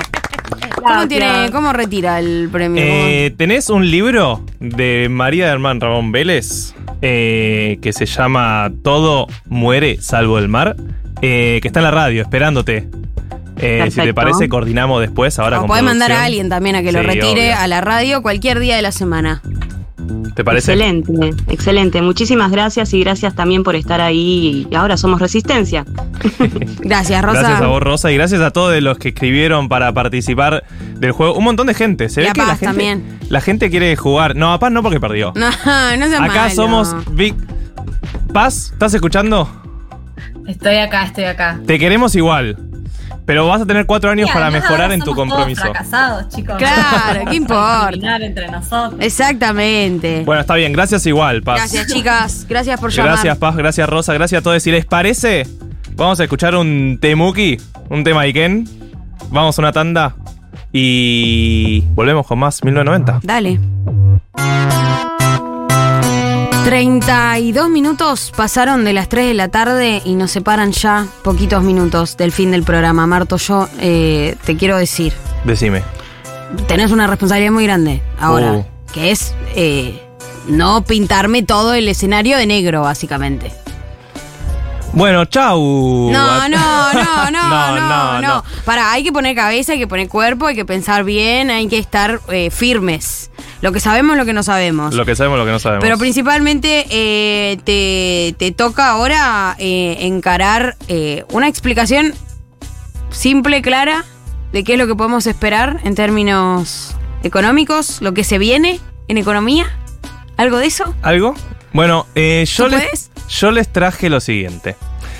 Estos días que estamos viviendo, estas semanas, se supone que es la luna de miel que tenemos como país con Javier Milei. No, no, no, no, no, no tiene nada de luna de miel. esto. Bueno, se llama así. Los primeros días, las primeras semanas de un gobierno es la luna de miel. Bueno. No lo digo yo, lo dice la ciencia política. Lo dice el manual. Lo dice el manual. Dios. Entonces, si es una luna de miel, Sí. es porque hubo un casamiento. no, ¿qué? estas metáforas Y- típicas de econom- y si hubo un casamiento, hubo algo prestado, algo azul, algo viejo, algo nuevo.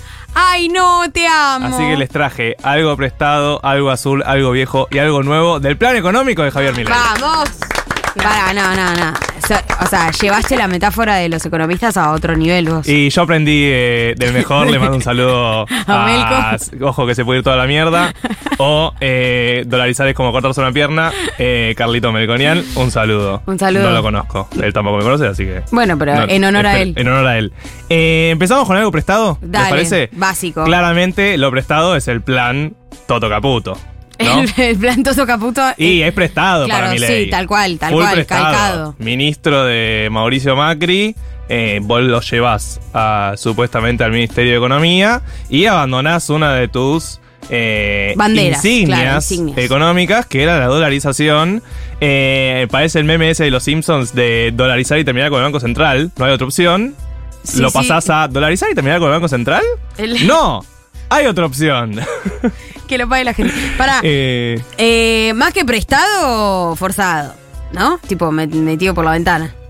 Un poquito. Bueno, no sé, hoy Gaby Pepe dijo otra cosa. Está bien, no, voy, No, voy a no. aceptarlo, voy a aceptarlo. Sí, de vuelta. Está todo muy en veremos. Entonces, Claro. tal vez en tre- 30 minutos salen a decir que finalmente el ministro sí es Emilio Campo y sí avanzan con la dolarización. Era todo mentira. Era Eh, mentira. y tenemos que regular en chancletas. Bueno, Pero eh, por ahora es por ahora sería algo medio prestado. ¿Por qué decimos prestado? Bueno, porque sería tal vez un plan eh, early macrismo reloaded, podría decirse. Sí, no se claro. sabe bien eh, de vuelta quién va a responder políticamente y demás, pero sería un poco intentar Hacer lo hacer mismo. lo que no le salió bien, ¿no? Intentar mejorarlo entre comillas. Eh, sabemos que, por lo que viene circulando, tendría una pata muy fuerte de ajuste fiscal, Hmm, ¿sí? ¿Se acuerdan que mi ley hablaba del 15%, 15 puntos del PBI sí. Que iba a ajustar? Estuvieron explicando un poco mejor esa metáfora. Ese 15% serían 5% de ajuste fiscal, que serían las transferencias a las provincias, serían la obra pública y sería los subsidios. Transferencia a las provincias no es coparticipación. No es coparticipación, coparticipación es automática. Ok, bien. Esto La es. coparticipación es los impuestos coparticipables, eh, por ejemplo el IVA, Claro. que se paga en las provincias, bueno, una parte va directo a las provincias. Bien. Estas transferencias son transferencias, por ejemplo, hay una sequía, hay una Sí, inundación, incendio. incendios, bueno, la nación le baja plata a tal provincia. Sos mi amigo Tuki. Sos mi amigo, Tuki. Hay una obra importante para que vos hagas en tal lugar, te paso parte de la guita. Tenés que ganar elecciones, Tuki. Lo que fuese. Un poco. Pará, eh, y vos, eh, un 5% ese ajuste. 5% sería ese ajuste. Y hasta ahí más o menos te darían los números. Estamos diciendo eliminar todos los subsidios, eliminar toda la obra pública, eliminar todas las transferencias. O sea, pagar el bondi a 700. Pagar el bondi a 700, pagar electricidad lo que salga, pagar gas, lo, que gas, sal- lo que salga. Lo que salga es eh, precio de mercado internacional, en este sentido, tipo gas y luz. Y bueno, en parte también tiene que ver con que aumente también el costo de producción, ¿no? Si, si el plan, el famoso plan gas y los distintos planes que fue haciendo el gobierno de eh, coordinar con la producción para mantener precios bajos, bueno, tal vez eso, tam- eso también podría terminarse. No sabemos, la verdad. Nadie, nadie, nadie sabe, Sabe. cuánto puede irse A veces- la boleta. ¿Te puedo confesar algo? A veces me levanto y digo, che, me encantaría creer que el liberalismo funciona. que, que de verdad la oferta y la demanda ajusta a los problemas, ¿entendés? Me encantaría confiar en ¿Sabés eso. que esta semana hubo varias personas eh, de nuestro círculo que me han preguntado, che, ¿y si, ¿Y si funciona? funciona? ¿Y ¿Vos si no crees que funciona puede no? funcionar? Eh, ojalá. En algún punto ojalá funcione, Estoy chicos. rezándole a Dios. Yo no la veo, pero yo soy Y un la- simple a las mortal. pruebas me remito. Yo soy un simple mortal. A las bueno, pruebas me remito. ajuste del 15%. Bien, 5% sería eso. sí. La obra pública, recordemos, es muy fuerte en muchas provincias también. Entonces, un poco lo que decía Gaby de estás terminando y ajustando muchísimo a las provincias porque les aumentás un montón las tarifas, sobre todo a la región AMBA, pero después le sacás la obra pública a todo el país. El trabajo, sobre todo, ¿no? y el trabajo que eso conlleva público. y eh, las transferencias directamente Claro, a las claro. Entonces va a haber algo ahí también político fuerte con los gobernadores. Bien. Eh, y el otro 10, Bien, tiraba. Bien. y los otros 10%, el otro 10% del PBI serían la famosa LELIC. Ah, bueno. Y ahí uno dice, ah, bueno. Bueno. Entonces no era 15 puntos de ajuste, me estaba mintiendo un poquito. Bueno, pero ¿no? eso es inflación. Bueno, ¿qué pasa? Lo que están diciendo es, si tenemos LELIC por 10% del PBI, yo voy a tomar deuda, voy a hacer algún arreglo con los bancos para que me pateen un poco esa deuda de LELIC y desaparece ese déficit que se llama cuasi fiscal. Porque no es fiscal, o sea, no es un déficit que estás teniendo, pero te va pagando interés, te va pagando Claro, interés y te va generando un rojo ahí. Bueno, entonces sería 5 de lo fiscal y 10 de la LELIC. Ahí también resta ver qué va a pasar con las empresas públicas que es otro asterisco muy importante. Ya salió Javier Milei a decir que él privatizaría IPF, privatizaría los medios públicos, también quiere darle aerolíneas argentinas a sus trabajadores, algo que no funcionó. Las últimas experiencias en la región, hubo una hace, hace un par de años en Uruguay, con una aerolínea bandera que había quebrado y la agarraron los trabajadores en medio en modo Cooperativa. cooperativa. También en Brasil hubo una experiencia con Varig. No funciona en parte porque si son deficitarias, alguien tiene que poner la plata. Te imaginarás que Claro. los trabajadores no tienen esos fondos. Bueno, hay que ver. Estas, el déficit de las empresas públicas es menos de un 1% del PBI. O sea que tal vez la Eh. venden y la hacen guita, no suena algo increíble en términos de números como para que eh, asuman el costo político por lo menos en el primer año. y también pensando que no va a ser tan fácil en todo caso. Tienen que pasar por el Congreso, van a tener problemas Claro. judiciales. No, no, no rifarías tu capital político por ese 1% de déficit. Y no está algo tan rápido en todo caso. Entonces, si quieren llegar al superávit fiscal, como No, están buscando, No es el primer lugar. desde el día cero, bueno, tal vez eh, no, no serviría hacerlo porque no va a ser algo tan rápido. Bien, bien. Estamos. Eso fue el algo prestado. Ok. Pasamos al algo azul. Sí, me- no sé. ¿Qué es el azul? Ay, no entiendo. Le- Tuvo una, sangre azul. tuvo una entrevista el fin de semana pasado con una persona de Finlandia. Era un periodista. Sí. Que me hablaba un poco español y me preguntaba, ¿y qué está pasando con el dólar azul? Yo decía, ¿qué? Ah, el blue. El dólar azul. No lo puedo creer. Yo decía, no, no, acá le decimos dólar blue. No lo puedo Y él me creer. miraba cara de, ¿qué? Azul. Cuestión, ¿qué va a pasar con el cepo? ¿Qué va a pasar con el dólar azul? ¿Qué va a pasar con el dólar azul? Bueno, parece que no se sacaría el primer día. Bien. No, Eso es lo sí, que dice. Está bueno eso, ¿no? Eso es lo que dice el posible ministro Toto Caputo. Eh, aprendieron un poco de la gestión Eh. de Macri 2015. Menos Eh, mal. Dios. es un chiste, pero no tanto, real. sí. Creo que hay algo de que se dieron cuenta de que, bueno, eh, hay que arreglar un poco los números hasta que uno pueda sacar el cepo Bien. y eventualmente que no explote en ese, en ese camino. Bueno, Massa también hablaba de levantar el cepo igual. Estábamos hablando Massa un año hablaba- le a- daba. Eso, Massa hablaba de levantar el cepo a finales de 2024 y seguramente también lo que circulaba mucho era, bueno, que iban a no devaluar, sino darle como más importancia al dólar financiero. Independientemente de levantar el cepo o no, eh, la unificación cambiaria en ese sentido, no se dice unificación cambiaria, Sí. o sí, pero digo como eliminar los tipos de dólar. Claro. ¿Eso podría hacerse antes de levantar el cepo? Es que es un poco ese, el objetivo de levantar el cepo es que haya unificación cambiaria y que no, haya- no tengas tantos tipos de cambio. Ok. El objetivo, por lo que se sabe, sería no hacerlo al principio, Bien. sino ordenar un poco. or- eh, lo que dice mi ley es primero hay que ordenar la de LIC. Ok. O sea, primero que tenés que ordenar. Esa es la obsesión de él. Sí, es la obsesión de, de mi ley. Lo que dicen los economistas es la de LIC tal vez pueden esperar, pero queda claro que si levantás el cepo ahora. La explota todo. Sí, devaluás un montón, eso se te va a inflación y con, si no tenés un plan económico armado todavía, no vas a poder estabilizar. Claro, Entonces, eh, quedaría para mediano plazo. Bien. Ahí la duda es dolarizar o no, ¿no? ¿Qué va a pasar con el plan dolarizador? No se sabe si sigue estando en el mediano plazo. Sí, a mí me pro, o sea, no sé, como que entiendo también que al campo lo haces mierda si dolarizás. Por eso, hay algo de las fuerzas que van a estar en este nuevo gobierno que todavía no entendemos, Claro.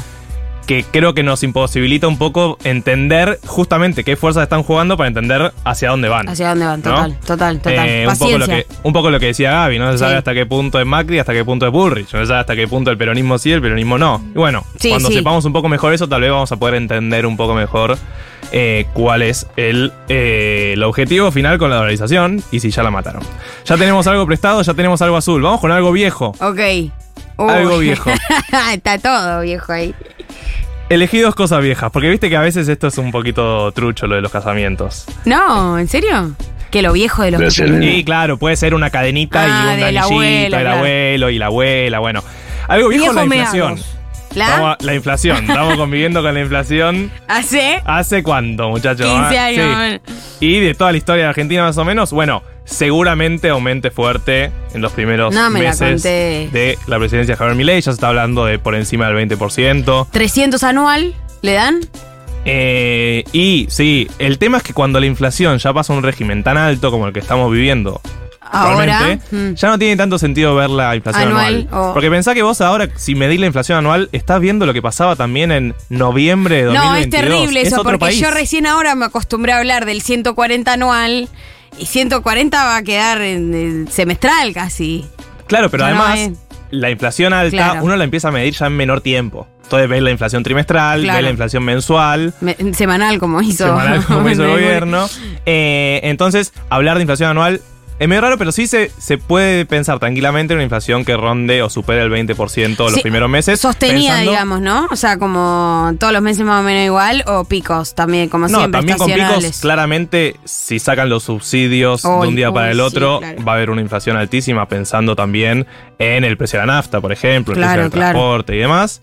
Eh, y, y eso va a tener un impacto fuertísimo en los primeros meses. Uno supone que a la larga, si se llega al superávit fiscal, que es lo que están buscando, eh, puede ser que la inflación empiece a bajar con un ajuste tan grande como el que están pensando. Claro, ¿no? es un plan de estabilización por shock, pero en definitiva va a estar todo parado, por eso no va a haber inflación. Efectivamente. Y también lo que tiene el problema de esa rueda es, bueno, vos cuando haces este cálculo de necesitas ajustar 5 puntos del. PBI, lo estás haciendo en esta economía, con esta recaudación que tiene la economía de hoy en día.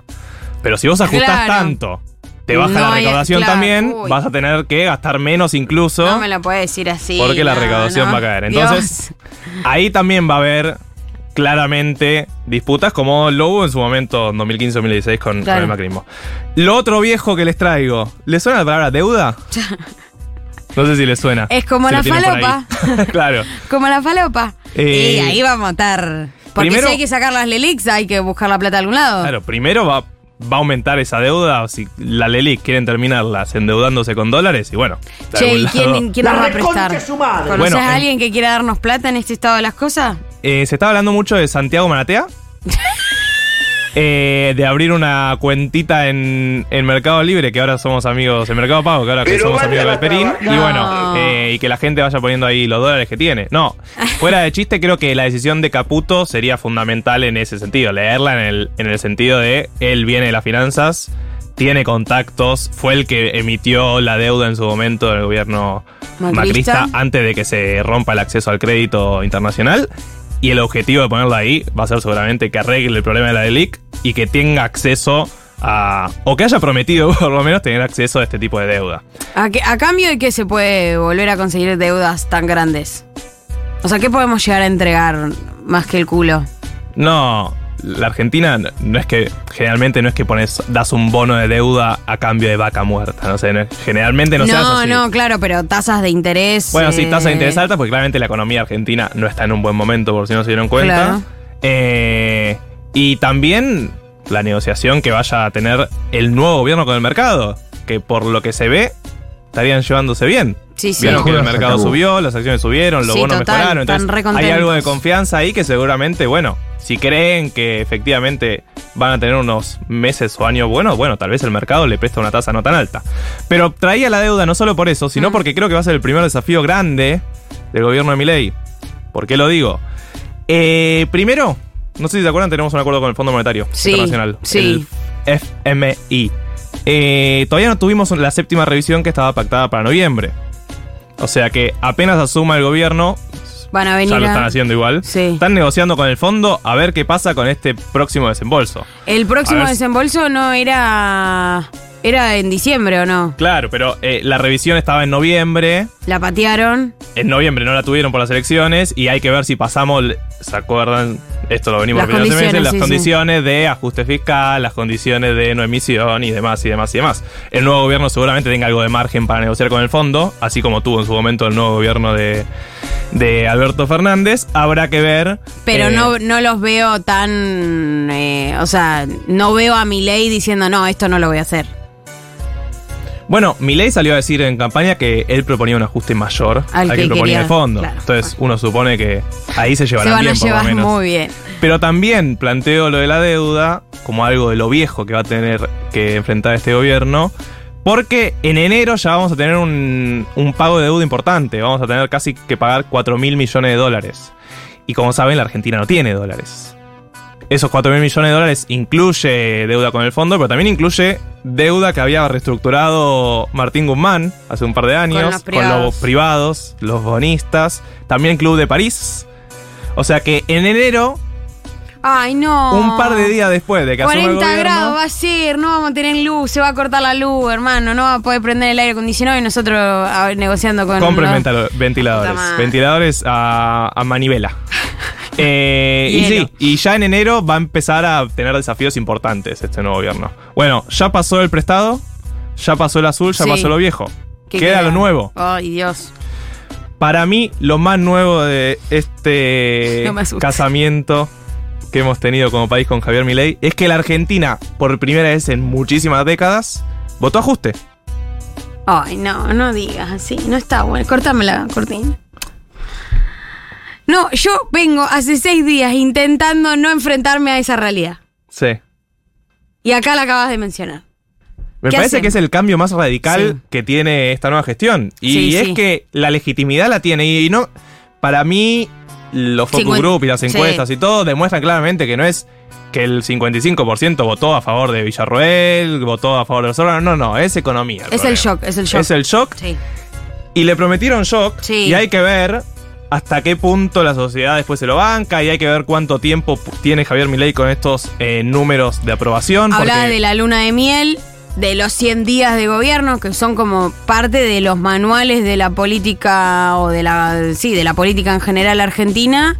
Eh, pero aparece la pregunta de eso, ¿no? Que decías, ¿cuánto se puede llegar a bancar esto? ¿Cuánto changüí hay en la gente? ¿Cuánta esperanza también hay en la gente en que el shock funcione? definitivamente yo creo que Milei tiene un discurso armado con Claro, eso entonces. obvio, Porque sí. si ganó con el 55%, Ah, pero Massa, ¿no? no, pero aparte diciendo que iba a ajustar, Claro, imagínate. es facilísimo que, que el señor ajuste.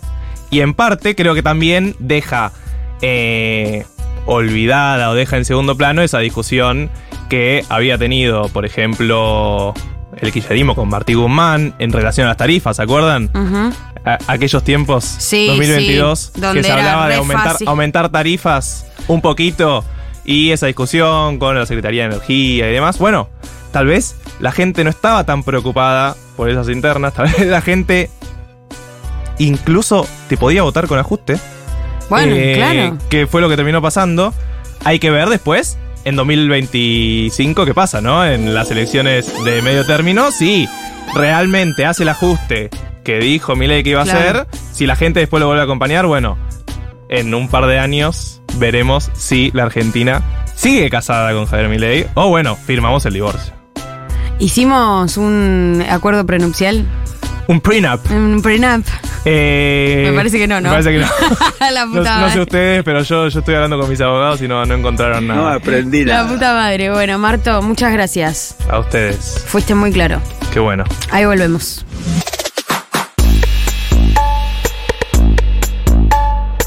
Estamos aquí, todavía nos separan cuatro minutos, tengo yo de las cuatro de la tarde, estamos en 1990, estoy con Marto, eh, Gali se tuvo que ir. Sí, nos abandonó. Abandonó el barco. Eh, Me gusta decir que, me- como, así como, mm, bueno, se tuvo que ir. ay, misterios. Misterios, misterios. Totalmente jeep, totalmente jeep. totalmente jeep. Che, eh, quiero contarle a la gente que hoy comimos muy rico. Yo estaba acá. Yo Sí. vine y entré directo al sándwich de Same, pastrón. same, same, same, same, Tenía same, mucha same. hambre. Gracias a Ripcas Deli, eh, sándwiches especiales y bocados tradicionales, la sanguchería de Villa Crespo. No son sándwiches, son sanguchevskis, dice el, Instagram. Eh, pueden encontrarlos en, en Tame747 o también escribirles a través de su Instagram, Instagram que es Ripcast Deli con B corta y K. ¿Está bien? Está perfecto como lo dijiste, amiga. Ah, muy bien, bueno. Eh, realmente eh, me gustaron mucho los buñuelos de cerca. Ay, no Vinieron los probé, distintos. ahora los pruebo. Buñuelos. Hoy, hoy hubo, hoy hubo otras cositas. Hubo cositas. Pero bueno, el clásico de pastrón y huevo para mí es como, bueno, mi preferido. ¿Qué crees que te diga? Y está muy bien. Eh, Quedan eh, pocos minutos, ya nos estamos despidiendo. Sí. La verdad, que decirles que no sepan, ¿no? Agradecerles a ustedes por estar de otro lado. Todo. Mandarles fuerzas en Ayer, estos. ¿esto lo contamos en ¿Qué? el aire o no lo contamos? No sé qué vas a decir. Ayer fuimos al karaoke con Gali, el Ah, karaoke de Elisa no Sánchez. contaron No lo contamos. Pueden contar. Eh, y bueno, estábamos todos medio fingiendo demencia. Estuvo bien. Y apareció, estábamos haciendo la cola de la barra. Apareció una oyenta, Agus. Le mandamos un beso muy grande. Que nos agarró y nos dijo: ¿Les puedo pagar un trago? Apa, apa, apa. Y yo dije: "Mm, Mm. ¿Trío? no, mentira. Eh, pero muy, muy vergonzosa ella, como que le daba mucha vergüenza pagarnos el trago, pero en modo de agradecimiento por todo lo que hicimos y bueno, por, por estar acá.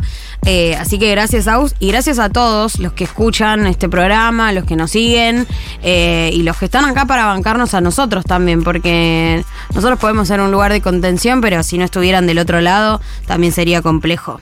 Sí, y está hermoso el mensaje que diste. Si eventualmente nos cruzan en alguna fiesta, lo que tienen que hacer es comprarnos tragos. Exactamente, porque yo ya no voy a poder.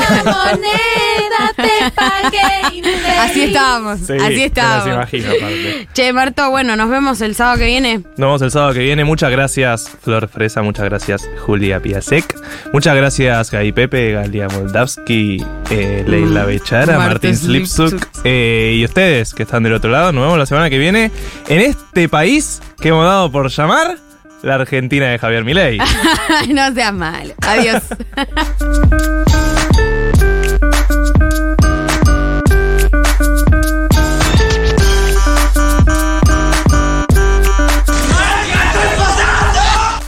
Galia, Martín y Becha.